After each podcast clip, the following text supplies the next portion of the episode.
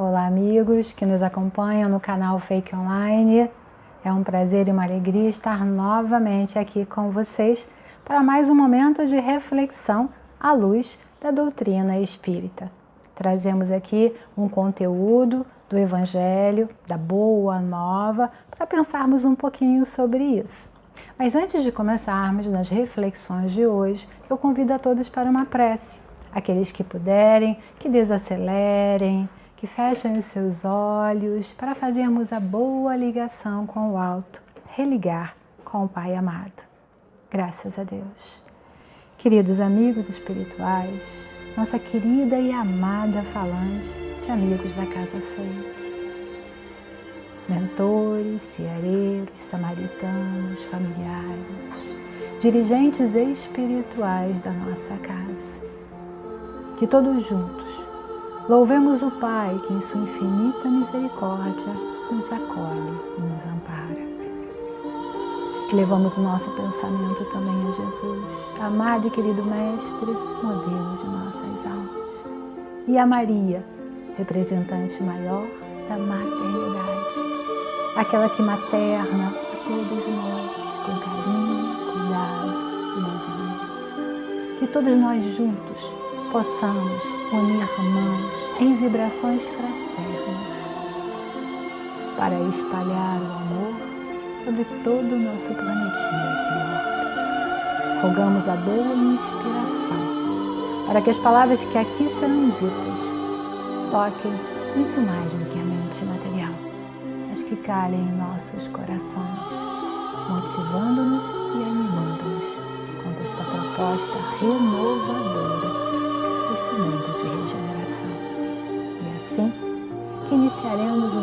encontro, a nossa reflexão de hoje, onde agradecemos, estamos juntos, graças a Deus. Então, queridos amigos, irmãos, mais uma vez vamos aqui conversar, conversar um pouquinho, né? Não temos a, digamos, não temos o objetivo muito menos imaginamos que esgotaremos o assunto. E hoje o nosso assunto é uma máxima, ou seja, uma frase que consta lá do Evangelho.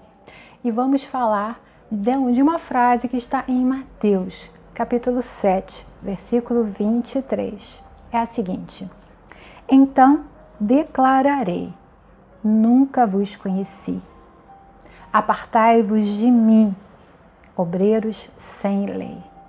Lucas também traz uma frase semelhante dentro do mesmo contexto. Então, o que o capítulo 7 de Mateus nos traz? De onde saiu essa frase, não é? Bom, ele começa o capítulo 7 com a seguinte frase: Não julgueis para que não sejais julgados.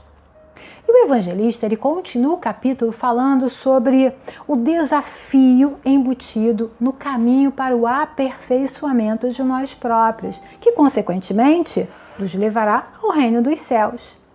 E essa frase, esse versículo, que nós chamamos aqui de máxima, aparece como resposta a uma pergunta feita ao mestre. Pergunta essa que eu penso que de tempos em tempos, nós próprios nos fazemos. E será essa a reflexão de hoje. Então, vamos contextualizar esta frase com a pergunta, né? A pergunta, porque essa frase é uma resposta. Então, vamos lembrar da pergunta que está lá no capítulo 7, que é o versículo 22. Bom, naquele dia, muitos me dirão: Senhor, Senhor, não profetizei, não profetizamos em teu nome, e em teu nome também não expulsamos demônios, espíritos malignos, e em teu nome também não fizemos muitos prodígios? Então declararei a eles: Nunca vos conheci. Apartai-vos de mim, obreiros sem lei. Quando temos o contexto, fica um pouco mais fácil entender o que Jesus se propõe a falar, ou o seu convite, como eu gosto muito de dizer. E para entender esse convite, essa fala de Jesus, vamos voltar um pouquinho no tempo, né? Para ampliar esse nosso entendimento, né, para, digamos assim, nos envolvermos melhor nessa resposta que eu diria profética de Jesus. Vejam bem, em nome de Jesus, né, assim como em nome de Deus, quantos atos abomináveis a criatura humana realizou e ainda realiza? Separatividade religiosa, falta de respeito a crenças diferentes. Os pagãos, eles foram massacrados naquela que foi chamada Guerra Santa. E podemos até certo ponto entender o que os levou a isso, né? uma vez que o catolicismo se estabeleceu e se propagou no seio do dominador, do guerreiro povo romano.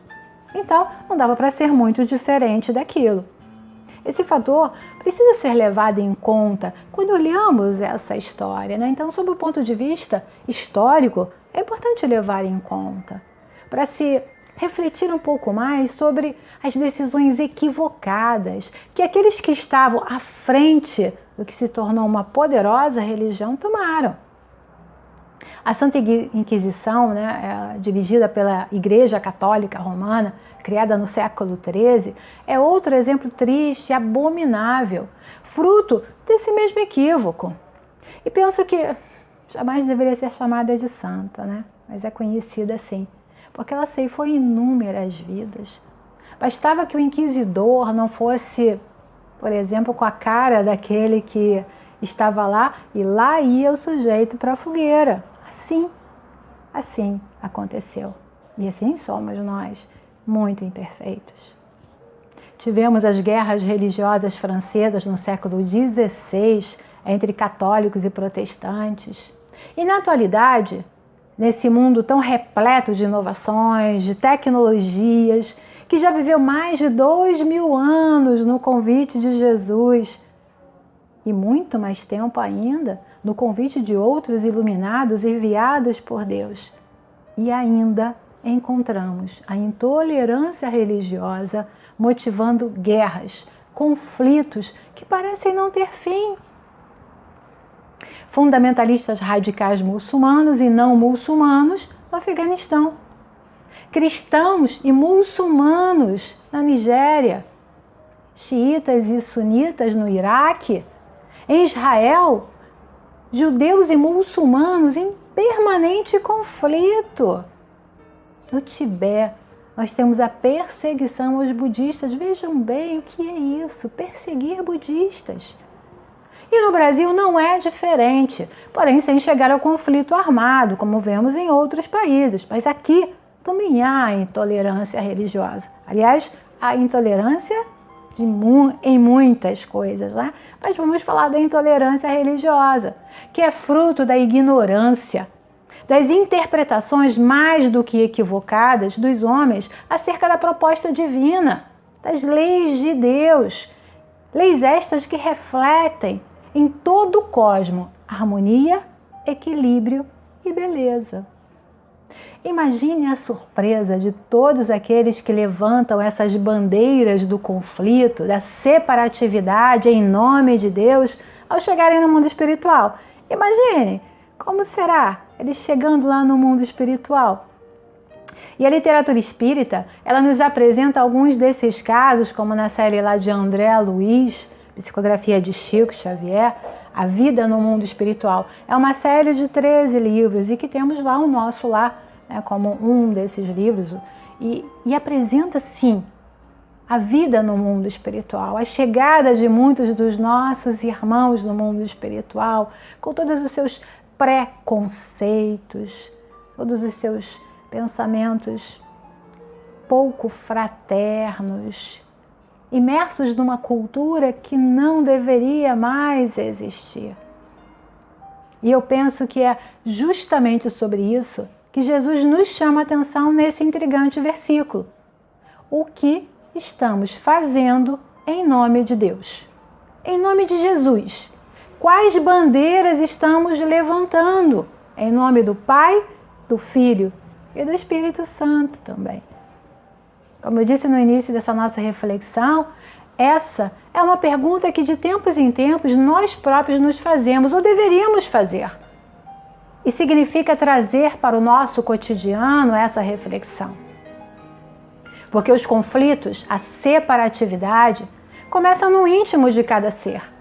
Preconceito, ignorância. Ignorância no sentido daquele que ignora as leis de Deus e seus desígnios reflexo da ausência do amor-atitude. No vídeo palestra anterior, eu mencionei a importância de se prestar atenção às próprias atitudes, porque elas falam muito sobre como estamos, sob o ponto de vista da evolução ético-moral no modelo proposto por Jesus. E como, como estamos aqui é, nesse momento refletindo à luz da doutrina espírita, eu creio que os exemplos deverão vir a partir dela, não é? Então, eu comecei a pensar quais exemplos nós poderíamos ter em relação a, a esse conteúdo. Então, eu me fiz as seguintes perguntas: Como eu enxergo o mediunato? Como enxergo o meu trabalho enquanto médium? Essa é uma pergunta que eu acho bem interessante como uma reflexão para as questões que eu abraço, e nesse caso, como eu abraço a doutrina espírita, enquanto médium de uma casa espírita. E nisso eu acabei lembrando de alguns, alguns fatos, né? Porque essa reflexão, ela sempre me traz algumas lembranças interessantes. Uma vez, né, alguns anos passados, é, aconteceu um, um roubo, né, um roubo de veículo aqui bem no estacionamento, em frente aos muros da nossa casa. A proprietária eh, do carro, quando ela chegou lá e não encontrou o seu carro, ela ficou extremamente chateada e super compreensivo, né? Você ter o seu bem uh, roubado no momento que você está voltando para casa e você chega lá e não encontra, é uma situação nada feliz, digamos assim. Mas o interessante não foi isso. O interessante foi que um médium né? Aqui da casa também. Ele chegou perto de mim e assim, não lembro quem é, mas essa o fato ficou muito gravado em mim, porque ele chegou perto e falou assim: Como é que pode acontecer uma coisa dessas, não é, Cristina? Como pode? Vê, ela estava no trabalho mediúnico, ela estava se doando em prol da causa espírita e acontece isso, roubam o carro dela, mas que absurdo! É, é um absurdo, sim. É um absurdo você pensar desse jeito. Isso é o que eu deveria ter respondido, ainda que eu tenha ficado calado na hora. Às vezes é até melhor a gente se calar, mas foi algo que eu pensei, sim. Por que não ela? Por que não o carro dela? O que a diferencia de qualquer outra pessoa que está encarnada nessa abençoada escola da vida? Qual o privilégio para ela? Não entendo.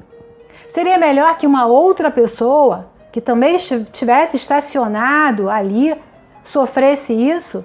Mesmo que essa pessoa usasse, por exemplo, o veículo como um instrumento para sustento da sua família e não somente para o seu deslocamento, e hoje isso é algo bastante comum, naquela época não tanto, mas hoje é algo muito comum o seu veículo ser o seu instrumento de geração de renda. Então seria melhor que fosse o carro de uma outra pessoa que usa o carro para trabalho do que com ela que é médium da casa, que estava trabalhando enquanto médium?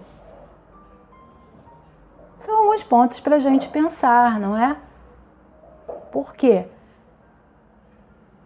Porque que no exercício da minha mediunidade porque na escolha que eu fiz em ser médium, entendendo que mediunidade é ferramenta para evolução própria, não é do outro. Eu trabalho para a minha evolução, eu não estou trabalhando pelo outro, ainda que tenha o componente caridade envolvido. As mediunidade, conforme está na doutrina, conforme está lá registrado, significa ferramenta para aprendizado e desenvolvimento pessoal, primeiramente, antes de tudo. E aí nessa, nessa reflexão eu lembrei também, e aí já é um fato muito mais próximo de mim, que como nós fazemos às vezes essas essas temos essas ações e nem nos damos conta, né? Eu lembrei de um caso, de um fato que eu estava num estacionamento, né, buscando uma vaga no estacionamento, isso meu filho pequeno, né, bem pequeno. E aí eu estava lá procurando a vaga, eu tinha um hábito né, de fazer, de usar sempre uma frase né, quando eu estava procurando a vaga. Era quase um mantra para mim, né? Então eu usava lá no meu carro, dirigindo, buscando uma vaga. Filho de Deus está em vaga certa. Filho de Deus está em vaga certa. E aparecia vaga e eu estacionava e ficava toda feliz. E aí um dia que eu estava fazendo isso, meu filho não se conteve, né? Eu sempre digo que ele é um grande educador do meu espírito, muito mais velho do que eu, porque sempre sai com umas coisas como essa. E ele olhou para mim, no meio do filho de Deus tem vaga certa, e ele pergunta: "E os outros, mãe? Não são filhos de Deus também?" Pois é, né? Eu vou dizer uma coisa para vocês. Essa frase nunca mais deu certo para mim. Nunca mais. Porque no meu íntimo ela já não faz mais nenhum sentido. Então, mesmo quando eu digo essa frase, a vaga não aparece para mim, mas aparece para algum filho de Deus. Quanto a isso, eu não tenho dúvida. Ao abraçarmos um movimento religioso, quando ainda estamos desatentos, nós perdemos a essência do ensino, a base que está efetivamente no modelo ético, Jesus essência em detrimento da aparência. É disso que falam as Escrituras. A Boa Nova. Por quê e para quê? Deve ser usados em abundância em nossas reflexões diárias. Por que escolhi ser médium? Para quê? Perguntas que precisam ser repetidas sempre, com atenção às respostas. As perguntas são fundamentais para nos movimentarmos. Sim, ajuda a refletir, a encontrar-se em um caminho. Jesus nos apresentou um sem número de exemplos quanto à essência em detrimento das aparências. Seus discursos, suas parábolas, seus ensinamentos deixam claro a importância de se buscar a essência das coisas, o que é fundamental, quebrar os preconceitos e ir além, ir além da palavra, da palavra dita ou escrita. Nós temos a passagem da samaritana que de certa forma chocou os discípulos, não é? Como mestre bebe água servida por aquela mulher e ainda por cima samaritana. Como o mestre come e bebe junto aos cobradores de impostos, os publicanos, como na passagem de Zaqueu. Jesus foi mestre, realmente, em nos ensinar sobre a essência em detrimento da aparência. E sabedor da necessidade de reforma íntima, de fazer emergir a essência de cada um de nós, foi que ele disse lá em Mateus capítulo 21, versículo 31, que publicanos e meretrizes entrarão antes de vós no reino de Deus. E por quê? Porque aqueles personagens, publicanos e meretrizes, já se sabem imperfeitos e entendem o caminho que estão seguindo, sem disfarces, algo que nós, de forma geral, ainda usamos disfarces justificativas para nos isentarmos do trabalho de edificação da centelha divina. Quantas vezes nos voluntariamos para uma tarefa de cunho social, por exemplo? E quando a vida nos propõe novas escolhas, esse é o primeiro trabalho a ser descartado. Ou seja, estávamos lá porque era conveniente e preenchia o tempo vago. Aquela atividade não era uma opção essencial, não era tão importante quanto qualquer outro trabalho ou atividade. E para os médios da casa espírita, não é tão diferente. Quantos saem batendo a porta porque as coisas não aconteceram como desejavam? Quantos faltam ao trabalho? Trabalho este que foi escolhido por cada um e pelos motivos mais ínfimos possível. Vamos estudar os Atos dos Apóstolos, as obras preciosas como Paulo Estevão e há dois mil anos de Emmanuel, a Boa Nova de Humberto de Campos, Voltei de Irmão Jacó, Nosso Lar de André Luiz, e nos inspirar para fazer aflorar a nossa essência, que é a expressão do amor do Pai, o Pai que nos criou. E eu insisto, observem suas atitudes e reflitam sobre elas. O que representa ser uma boa pessoa e como alcançar essa meta, esse ideal? O caminho, por certo, não será uma estrada plana e sim uma trilha montanhosa, repleta de desafios. Desafios estes que são necessários para fazer desabrochar nossa flor singular. Sim, importantes na nossa vida. No final do capítulo 7, esse capítulo do qual estamos falando, refletindo, o mestre alerta que é preciso edificar, metaforicamente falando, nossa casa sobre a rocha, para que ela resista às tempestades. E a rocha, ela simboliza as conquistas que realizamos, as virtudes que se evidenciam em nós a partir das experiências e escolhas feitas. É ter a solidez refletida na confiança de Jó, símbolo daquele que construiu a sua casa sobre a rocha da fé, da certeza, onde ventos, tempestades não puderam derrubá-la. Para que Jesus nos reconheça, nossas obras precisam priorizar a essência do eu divino que habita em nós. E como fazer isso? É uma pergunta que muitas vezes nos fazemos mesmo. Como eu faço isso? Como me torno uma pessoa melhor? A proposta, meus amigos, é avançar sem pressa na transformação de nós próprios. Isso é o que chamamos de reforma íntima. É algo repetido inúmeras vezes por aqui. E uma maneira, eu diria, até um, um pouco simples, né, mais fácil de realizar essa reforma é estabelecer uma agenda de reforço diário para a conquista de valores de vida sem pressa, sem culpas, sem cobranças, mas partindo simples, do básico, para passo a passo ir construindo valores de vida. Então, primeiro, reflita sobre algumas questões, não é? O que, que você gosta de fazer e não faz? Então, vai lá, faça o que você gosta de fazer e já faz? Aumente. E o que você não gosta de fazer, mas ainda faz? Reduza. Sim, reduza.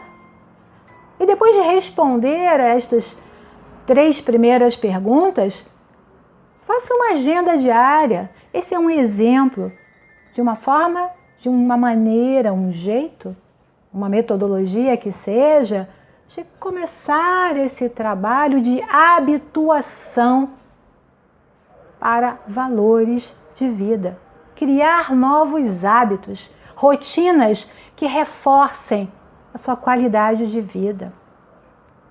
Por exemplo, né? O que você gosta de fazer, mas não faz? Um, fazer contato com pessoas queridas. Nessa época de isolamento social, nós não temos muito contato com, com as pessoas, né? A não ser por vídeo. Mas mesmo assim, usando da tecnologia, tem pessoas que nós levamos muito tempo sem dizer um oi, colocar um dedinho lá no WhatsApp, entrar no Instagram ou o Facebook que seja, ou telefonar, que é muito melhor, não é? Falar com as pessoas, simplesmente para dizer: e aí? Como é que você está? Simples assim.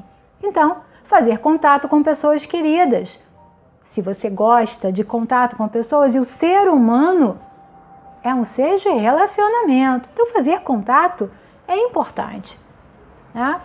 Comer algo gostoso, caminhar. Lembrando que até que isso torne, até que isso se torne um hábito, é possível que você falhe muitas vezes. Porém, a vantagem da agenda é te manter compromissado com ela e repetir até que aquela ação reforçadora, aquela ação que te traz alegria, que te traz bem-estar, seja natural, se torne um hábito na sua vida. Então a proposta não é estabelecer uma lista longa de metas a cumprir, três ou quatro, dependendo da periodicidade. Pode ser diária, semanal, mensal e incluindo outras. Fazer contato com pessoas queridas pode ser diário. Caminhar pode ser três vezes por semana. Comer algo gostoso uma vez por mês, até porque geralmente algo gostoso está muito relacionado a guloseimas, a doces. Isso não é bom trazer para o diário, né? Vamos deixar isso para uma vez por mês, né? Trazer essa alegria Aqui o reforço, ele está ligado ao seu bem-estar, equilíbrio, que vem da alegria. Alegria disparando hormônios, hormônios da alegria que te fazem bem, aumentam a sua imunidade e te tornam até mais criativo, tolerante, pacífico, não é? Gente apaixonada no rio até debaixo de chuva? Está cheio de hormônio da felicidade, então apaixone-se por sua vida. Paralelo a isso, vá reduzindo aquilo que não gosta de fazer, mas que ainda faz, até ser possível eliminar essa ação. Por exemplo, falar da vida alheia. Se identifico isso como algo que faço, mas não gosto, porque tem gente que gosta. Né? Então, Aqui não cabe nenhum julgamento. Mas se acho que isso não está levando a lugar nenhum, eu faço, mas não gosto de fazer, vou reduzindo. Bebo água. Cada vez que eu for falar de alguém, eu tomo um golinho de água. Ah, e assim eu evito falar mal de alguém. Falar mentira é outro item que pode entrar nessa minha agenda, a minha agenda diária, da minha agenda semanal. Se for a agenda diária, hoje não falarei uma mentira e perceba isso, preste atenção. Outro ponto que pode colocar nessa agenda do não gosto de fazer, mas ainda faço, preguiça de fazer coisas que gosto. Tem muita gente que tem preguiça de fazer aquilo que gosta. Quando faz, sente um prazer enorme, mas até fazer, ai, hoje não. Então, isso vai para sua agenda diária, semanal, mensal fica distante, né? Então vamos tentar colocar isso mais para o diário e mais para o semanal. A sugestão certamente é partir das coisas pequenas e cotidianas e conquistar valores de vida que se refletirão em valores éticos. Porque estaremos trabalhando o amor-atitude, amando a nós próprios como filhos muito queridos de Deus Pai. Na proposta da reforma íntima, um erro muito comum é se buscar as grandes mudanças sem entender que elas são consequências das pequenas e rotineiras mudanças. Então, tendo por modelo Jesus, tendo seu exemplo, é necessário iniciar a mudança de nós próprios aos poucos, porém de maneira contínua, sem pressa, sem culpas, mas se tornando uma pessoa melhor a cada dia. A mudança não acontece de fora para dentro. Então, de nada vai servir ter decorado todos os livros sagrados existentes se minhas ações não refletirem a essência daqueles ensinamentos. Amor incondicional. E para finalizar as reflexões de hoje, eu deixo como desafio para vocês, e esse é um desafio diário, uma frase atribuída a Teresa de Calcutá, a nossa querida madre. Ela fala o seguinte: Não trate as pessoas tão mal como elas são. Trate-as tão bem como você é. Então seja. seja aquele que Jesus há de reconhecer pelas obras que estará realizando nesse caminho contínuo do conhece-te a ti mesmo. E assim eu vou terminando essa nossa reflexão de hoje. Eu espero que os tenha ajudado nesse caminho de reflexões que possam realizar as suas agendas diárias, mensais, semanais e se tomando por completo, se envolvendo completamente no amor a si mesmos, porque são filhos de Deus. Deus nos ama. Jesus veio por muito amor estar junto a nós. Então que sejamos o amor em movimento. Agora eu os convido para a nossa prece de encerramento desse momento. Queridos amigos espirituais, querida falando de amor que envolve a todos nós. Nesse momento, muito gratos estamos, eu sobretudo. Grata estou por fazer parte deste movimento amoroso embutido no convite de Jesus, Mestre querido, Divino Conselheiro de minha alma.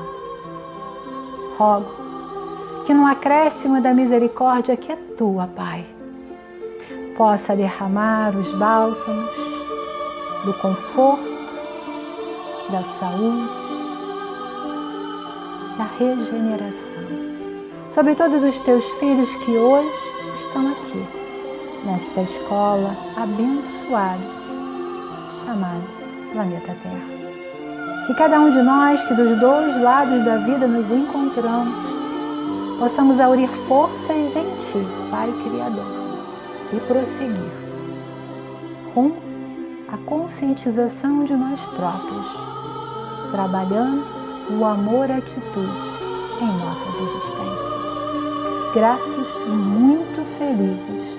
Pedimos então o encerramento deste momento de reflexão bendita. Vamos juntos. Graças a Deus. E agradecemos a colaboração de vocês, a paciência em nos acompanhar, nos assistir. Agradeço os likes que vocês dão lá no nosso canalzinho Fake Online. E, sobretudo, também agradeço a todos pelas doações que entregam na nossa casa amada, na nossa Fake. Nós hoje temos a, a obra social amparando a um pouco mais de 100 famílias vivendo esse momento pandêmico com tamanhas dificuldades materiais. Então, todas as doações de vocês são muito bem-vindas e, e muito bem utilizadas também. Nós saciamos, minimizamos, eu diria, a fome material, mas envolvemos também cada item recebido no amor proposto por Jesus. É por isso que agradeço a colaboração de cada um de vocês que nos acompanham, nos assistem e nos apoiam. E que Jesus seja na vida de todos. Fiquem em paz.